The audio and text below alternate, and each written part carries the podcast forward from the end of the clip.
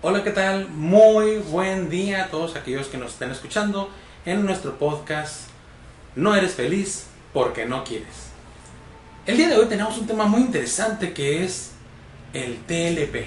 Obviamente para ti que no sabes lo que es, porque no lo has vivido, pero probablemente tú que tienes TLP sabes a lo que me refiero.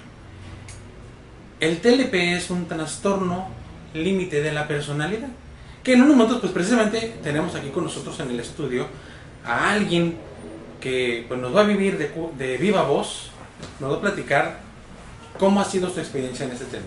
También tenemos aquí a mi compañera, la psicóloga Sandra Cruz, que está con nosotros y que también pues, va a estar en este maravilloso tema. Muchas gracias.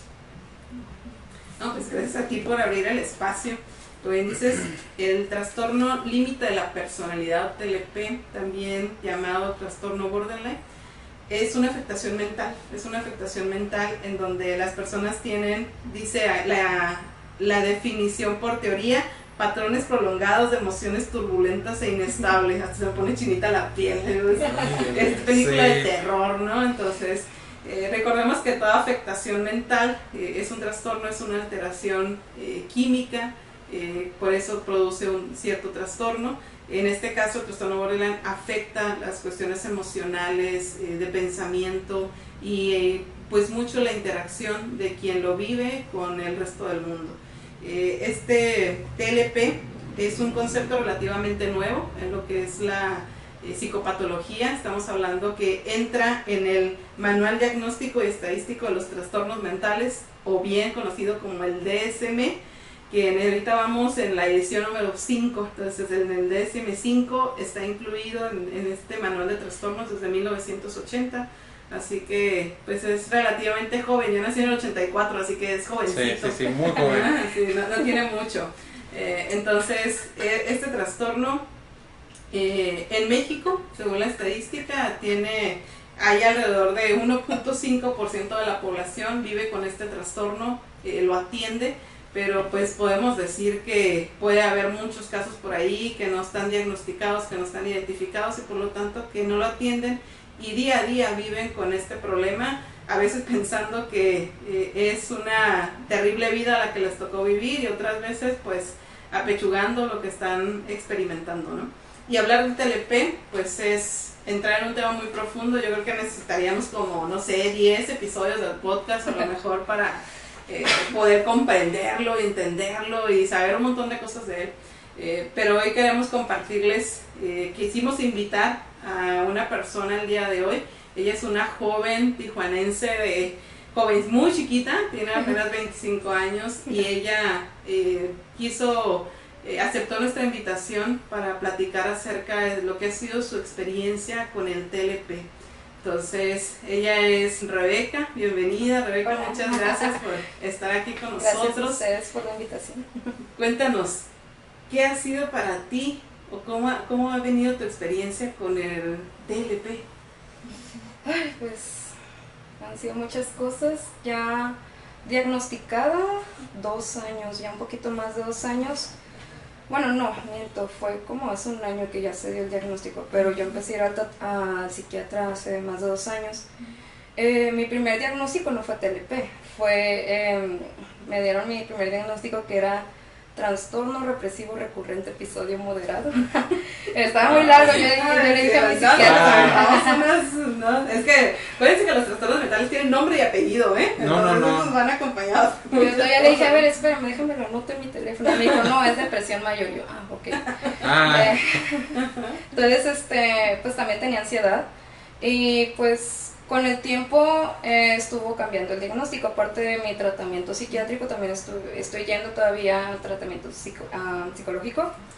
Y con el tiempo pues mi psicóloga me envió cuestionarios, estuvo pues evaluándome y pues tanto mi psicóloga como mi psiquiatra se dieron cuenta que tengo un trastorno de la personalidad.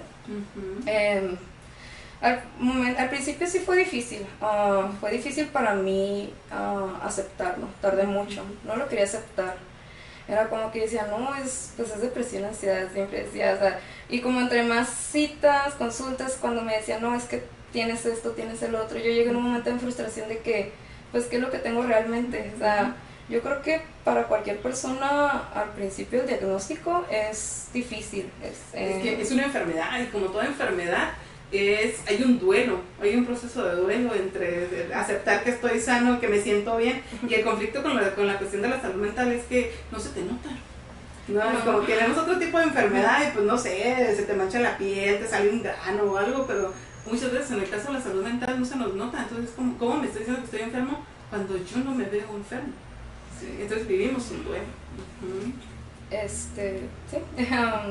pero, pues, tuve varios procesos, o sea, como que negación o como que intentaba yo salir adelante por mí misma, o sea, porque fue difícil también los medicamentos, o sea, que me dijeran, este es tu tratamiento, cada vez me subieran la dosis, o sea, más que en al principio, uh, un diagnóstico psiquiátrico fue lo que más me dio en shock, porque siempre en toda mi vida estuve yendo al psicólogo, fue nada más terapia, terapia, eh, luego pues me dijeron, no ocupas ir al psiquiatra, y yo decía, no, pues sabes, nada más me decía, es algo tranquilo, ocupas nada más terapia y ya, solo es una depresión leve, pero no, ¿cuál depresión leve? Um, hay algo que pues se llama comorbilidad en las enfermedades mentales. Y la comorbilidad es cuando tenemos, yo te decía, las, las enfermedades mentales tienen nombre y apellido, ¿no? Entonces, aparentemente voy por una depresión, pero a veces las enfermedades tienen comorbilidad, es decir, van acompañadas por otros trastornos. Entonces, en tu caso dices, yo voy por una depresión,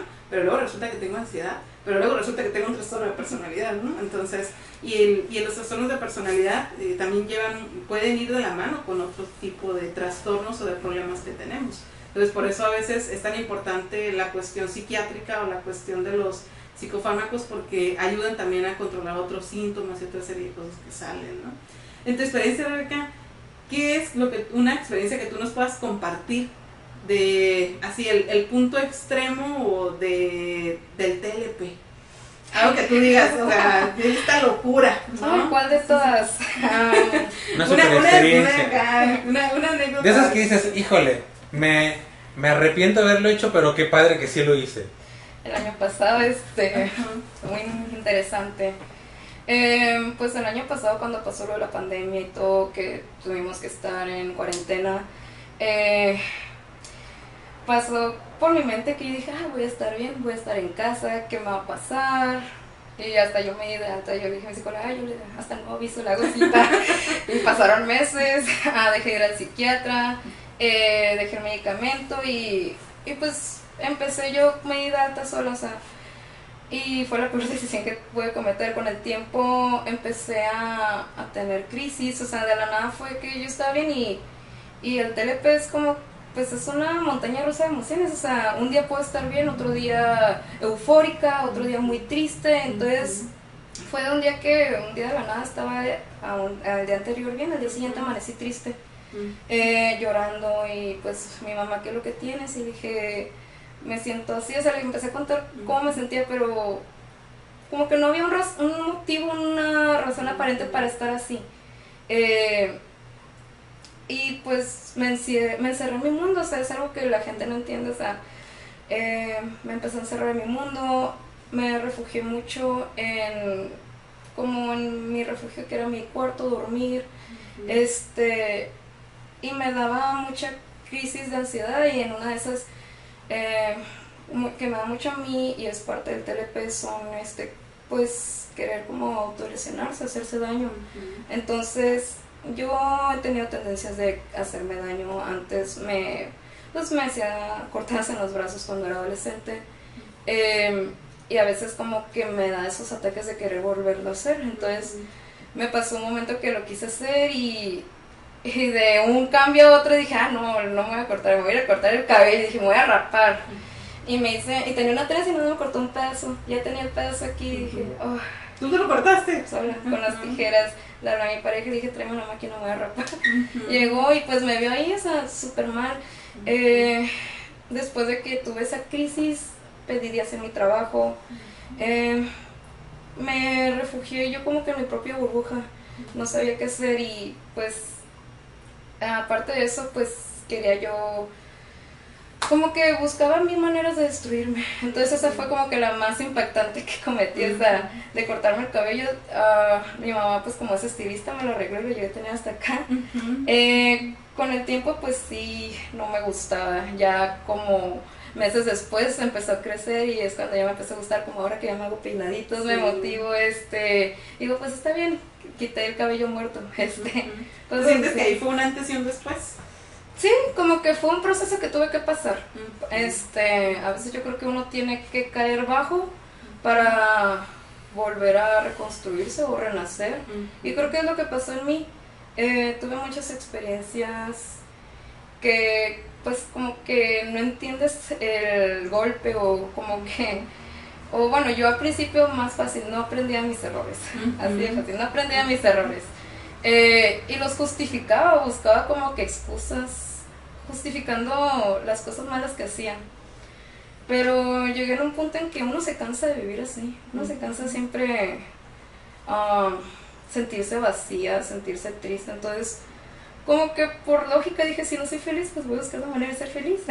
¿Cómo? No sé, pero bueno, parece que es por lógica, ¿no? Entonces, pero como dices, es, todo un proceso que hay que experimentar y, y en esta parte del TLP, pues hay caídas, me, me gusta mucho cómo lo mencionas, es una montaña rusa.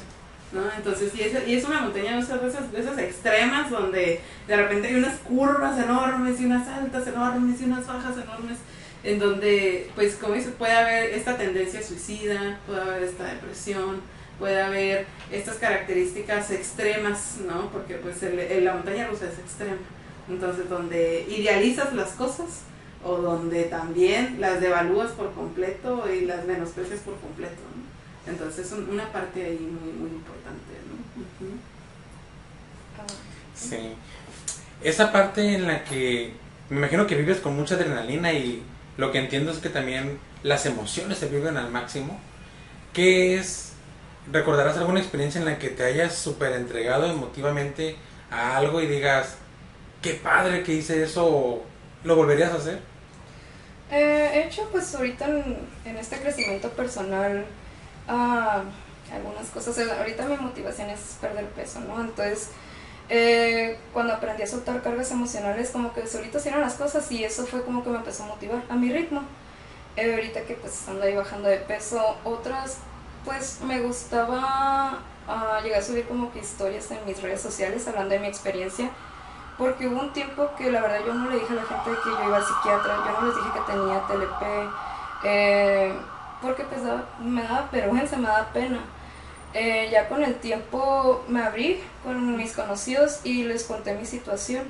Em, y ya después de eso mucha gente me empezó a hablar y fue cuando todo empezó a fluir. Eh, empecé a conocer gente o conocidos que pues de la escuela, um, que fueron compañeros míos del empleo, de otros lugares, eh, pues me recuerdan cómo era mi versión rota y al ver la versión que soy ahora los inspiro. Entonces eh, yo creo que eso, esas dos pequeñas cosas que he hecho es como que ha hecho algo, un impacto en mi vida. En esta parte extremista, eh, acuérdate, nuestro episodio es ¿Cómo ser feliz con TLP? ¿no? ¿Has podido, tú podrías decir en este momento de tu vida que aún y con el TLP tú eres feliz, experimentas la felicidad? Ah, ahora sí. Pero antes sí batallé mucho. Ah, no era feliz y batallaba, no sabía cómo ser feliz.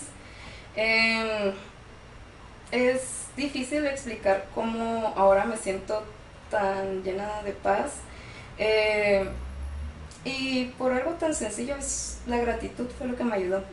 Ser agradecida. Eh, a veces como que el TLP, la depresión, eh, cualquier trastorno como que te nubla te nubla y no te deja ver qué es lo que tienes ahí. Y cuando empecé a ver quién estaba ahí en mi vida o qué es lo que tenía, eh, me di cuenta que era la felicidad. O sea, no, no proviene de lo material, no proviene de lo académicamente, eh, proviene de uno mismo, de ser agradecido de quién está ahí y pues mejorar cada día. Es lo que yo es, o sea, y aún con mis trastornos he aprendido a ser feliz, este, aceptándolo eh, porque pues el TLP nunca se sabe.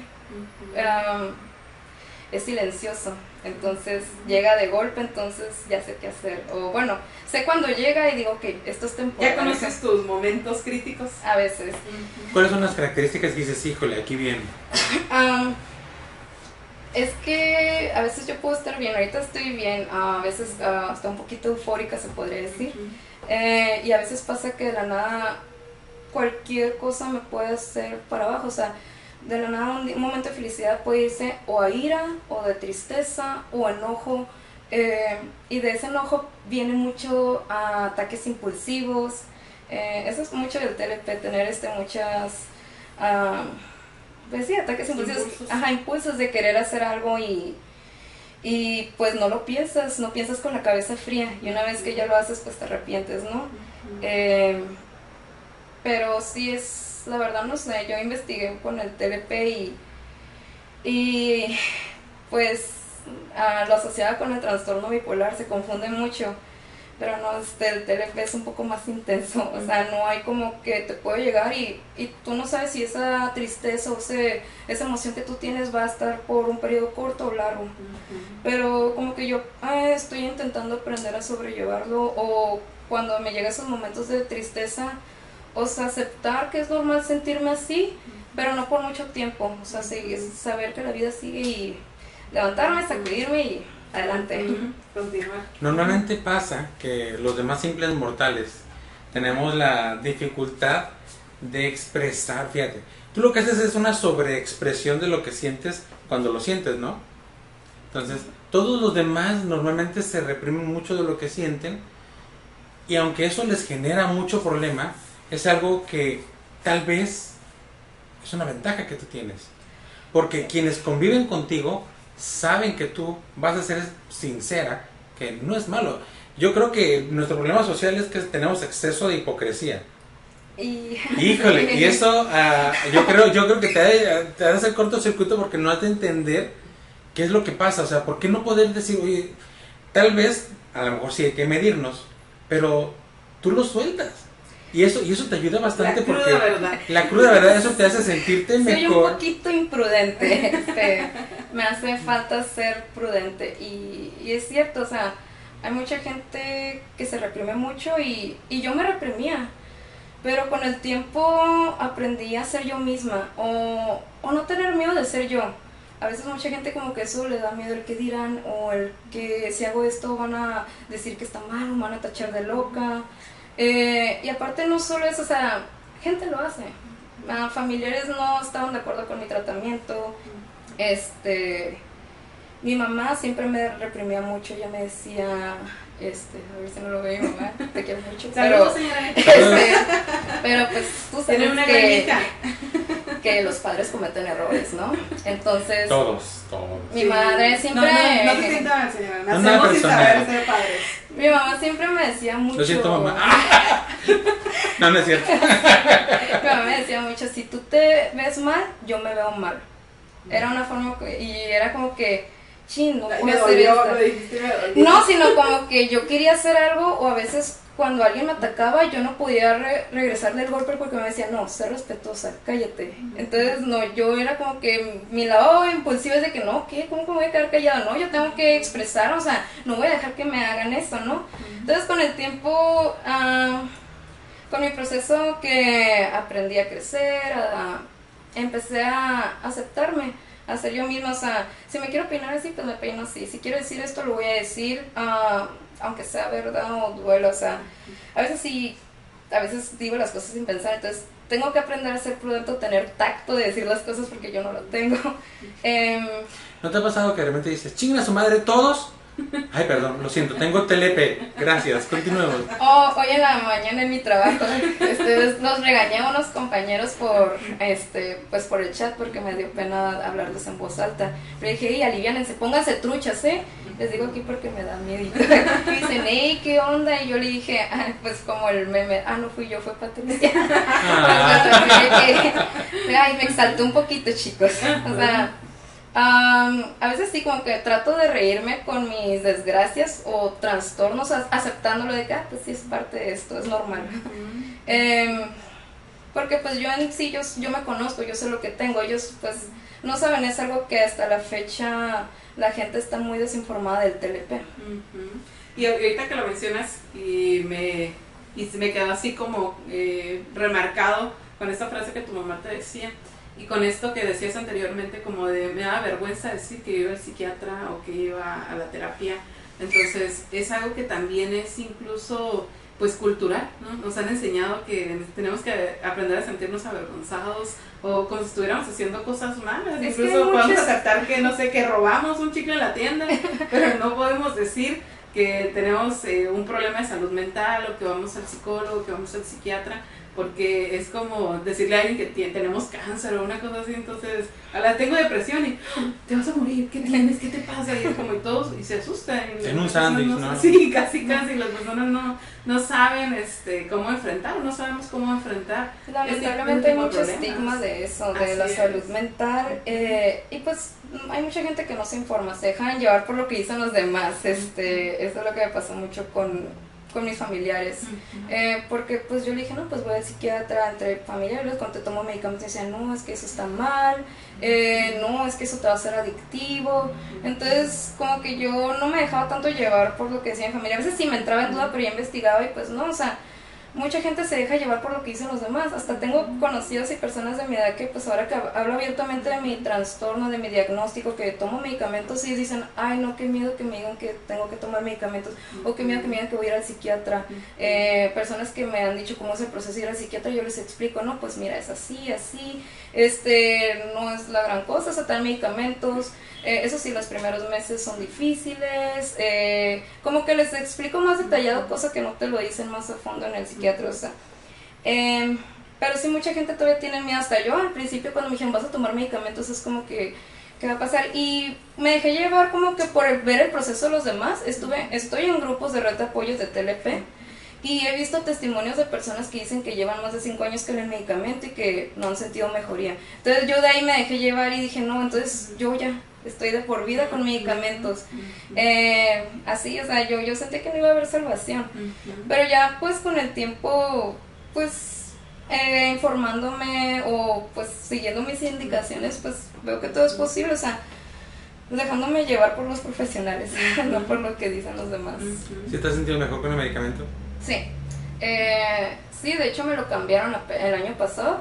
Eh, me cambiaron con eh, fluoxetina, el más económico.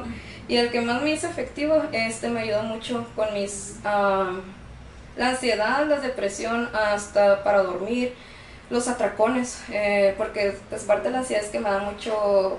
pues ¿Por me, comer? Ajá, por comer, o sea, es un refugio, ¿no? Llenar un vacío, pero este sí me mejoró mucho el medicamento, más que nada en mi estado de ánimo. En esta nueva etapa de tu vida, ¿cómo llenas esos vacíos?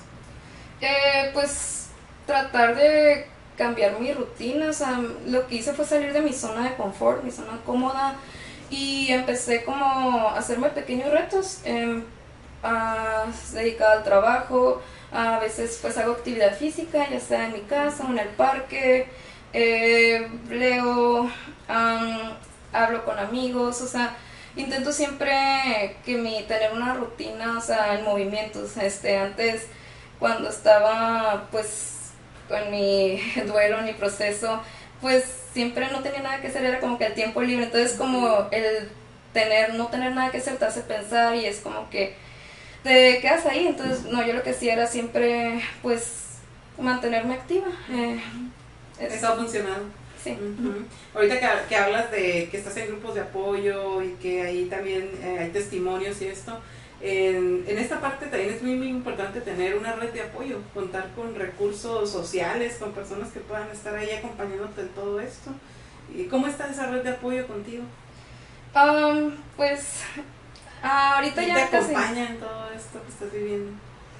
Eh, la verdad, si no fuera por ese grupo de red de apoyo, Mm, pues no saldría adelante. Ellos, fue por algo que yo me metí y ahí fue la gran diferencia que me hizo avanzar. Ah, no sé si decirlo, está un poquito fuerte, pero... ¿Quieres compartirlo? Mm. Lo editamos si quieres. Okay. sí se puede, ¿verdad? Sí. Lo editamos. pero el red de apoyo yo entré cuando eh, quise tomar el rumbo a mi vida. Estuve yo, cuando al principio empecé con mi tratamiento, tuve unas crisis feas, ah, muchas crisis de ansiedad, depresión, uh, pensamientos suicidas. Entonces, eh, una de las cosas que es parte del TLP es pues querer autolesionarte, ¿no? O, pues es, es parte del TLP querer cada rato atentar con tu vida. Entonces, una de las cosas, yo intenté suicidarme hace dos años. Ah, y pues yo ya tenía todo listo, este, ya me despedí y yo ya... Eh, es horrible cuando quieres hacer esa decisión porque tienes un dolor en el pecho que tú quieres que eso acabe. Pero mm, cuando me puse la cuerda en el cuello, al lado derecho de mí vi mi reflejo. Y ahí pude ver a la Rebeca que estaba rota, vacía, destruida. Y dije, esa no soy yo. Esa no soy yo. Entonces dije, esta no es la manera que tengo que hacer para sacarme de lo tengo que buscar. Entonces fue cuando escribí un reto apoyo, todo lo que iba a hacer, cómo me sentía. Y, y lo que me gusta de hacer reto apoyo es que tú puedes desahogarte y la gente no te juzga, te apoya. Eh, lees todo lo que pones, si tú quieres ahí decir, ocupo a alguien con quien hablar, alguien te escribe. Entonces ya, yo pues siempre publicaba cosas tristes de ahí. Ahora a veces publico cómo es mi proceso ahora o doy mi testimonio de que sí se puede salir adelante. Eh, o a la gente me busca a mí y me dicen que pues los inspiro, o sea, les da mucha alegría ver que alguien que padece ese mismo trastorno eh, se pueda ver que pueda tener una vida normal o con un futuro. Esa es la parte importante, que a veces creemos que con una enfermedad mental no, no vamos a poder ser normales, no vamos a poder tener una vida, no sé, rica, entusiasta, feliz, ¿no? Ajá, eso es la, lograr funcionalidad. Entonces, eh, en esta parte es como, si buscamos las fortalezas de tener TLP, ¿no? Capaz que lo ponemos de moda, ¿eh? ¿Por qué? Porque TLP tiene muchas fortalezas, ¿no? Entonces, para empezar, esa gran, esa montaña rusa es como tienen una capacidad de sentir, ¿no? Hablábamos de la represión y de lo fácil que es guardarnos las cosas y fingir como que no sentimos nada, como que nada nos pasa. Entonces con el TLP es como, no, lo estás viviendo, lo estás sintiendo y te puedo decir que tengo un dolor en el pecho, ¿no? Y que estoy sudando y que no me gusta lo que me estás diciendo. Pues esa es una gran fortaleza, saber que puedes sentir y sentir es, es sinónimo de que estamos vivos. Ahora era nada más que modelar Mientras yo creo que mientras logremos expresarnos con respeto, yo creo que todo lo demás está bien. Expresar lo que uno siente, pero es aprender a expresarlo, ¿no? Y no quedarnos... Oye, respeto como doña Margaret, el personaje ese cómico de... Lleguen a su madre, pero ah, con todo respeto. ¿Sí? sí, sí. Lleguen a su madre, pero con mucho respeto, ¿no? Así. Perfecto. Sí, o sea, hacerlo, no quedárnoslo, porque al final eso es lo que más nos va lastimando, el quedarnos, el comérnoslo. Todos los demás, a lo mejor si no tenemos TLP, no tenemos ese tipo de trastornos, de alguna manera nos va a enfermar también. Digo, no digo que hay que tener TLP, pero sí hay que tomar lo bueno de esto, ¿no? Que es el aprender a expresarnos lo que sentimos. Si algo, si, si nosotros estamos enfrentándonos con un jefe que hace algo que es inapropiado no estamos de acuerdo, ¿por qué no poder expresarlo? A lo mejor ya no estamos a gusto y vámonos. ¿Por qué quedarnos? Pero, pero muchos no sabemos hacer eso. Y ahí estamos hasta que explotamos y nos enfermamos. Entonces, yo creo que es algo con lo que pudiéramos quedarnos del TLP. El aprender a expresarnos, vivir el sentimiento, porque enamorarse y entregarse totalmente es algo que yo creo que... No, es una apasionada. Es una apasionada, es algo que muchos no han vivido. Sí, mira, sí, sí, sí, Somos muy intensos. Sí, entonces hay cosas padres. ¿no? Cuando estamos en, cuando está en la, en la fase de euforia, debe ser extraordinaria la adrenalina, cómo se siente. Obviamente lo que no nos gusta es la depresión y el enojo, pero pues yo creo que también nos falta aprender a todos un poquito de tu experiencia, el que hay que aprender a enojarnos, hay que aprender a momentos en los que hay que estar tristes y hay que aprender a disfrutar lo que hacemos. ¿Es posible? El autodescubrimiento que has tenido. ¿no? Entonces, otra característica en, los pacientes con TLP es que son muy temerarios se atreven a hacer las cosas, ¿no? Entonces, y eso también pues es una fortaleza, es una fortaleza porque tienen esa, esa capacidad de atreverse, o sea, no, de repente no hay miedo, no hay temor, que es lo que nos limita, y vámonos, ¿no? Entonces, cierto, a veces le van a llevar un fregadazo, pero pues sacudimos y continuamos, ¿no? Entonces, tener la capacidad de ser aventado es algo también importante. ¿Tú te consideras aventado? Demasiado, este, sí, son muchas cosas que, que tomé los riesgos, eh, que tal vez mucha gente no se atreve a hacer. Entonces, eh, yo siempre decía, ¿por qué no? Y si fracasé, pues lo intenté. Nunca quedarme con la espinita o la sensación de que qué hubiera pasado.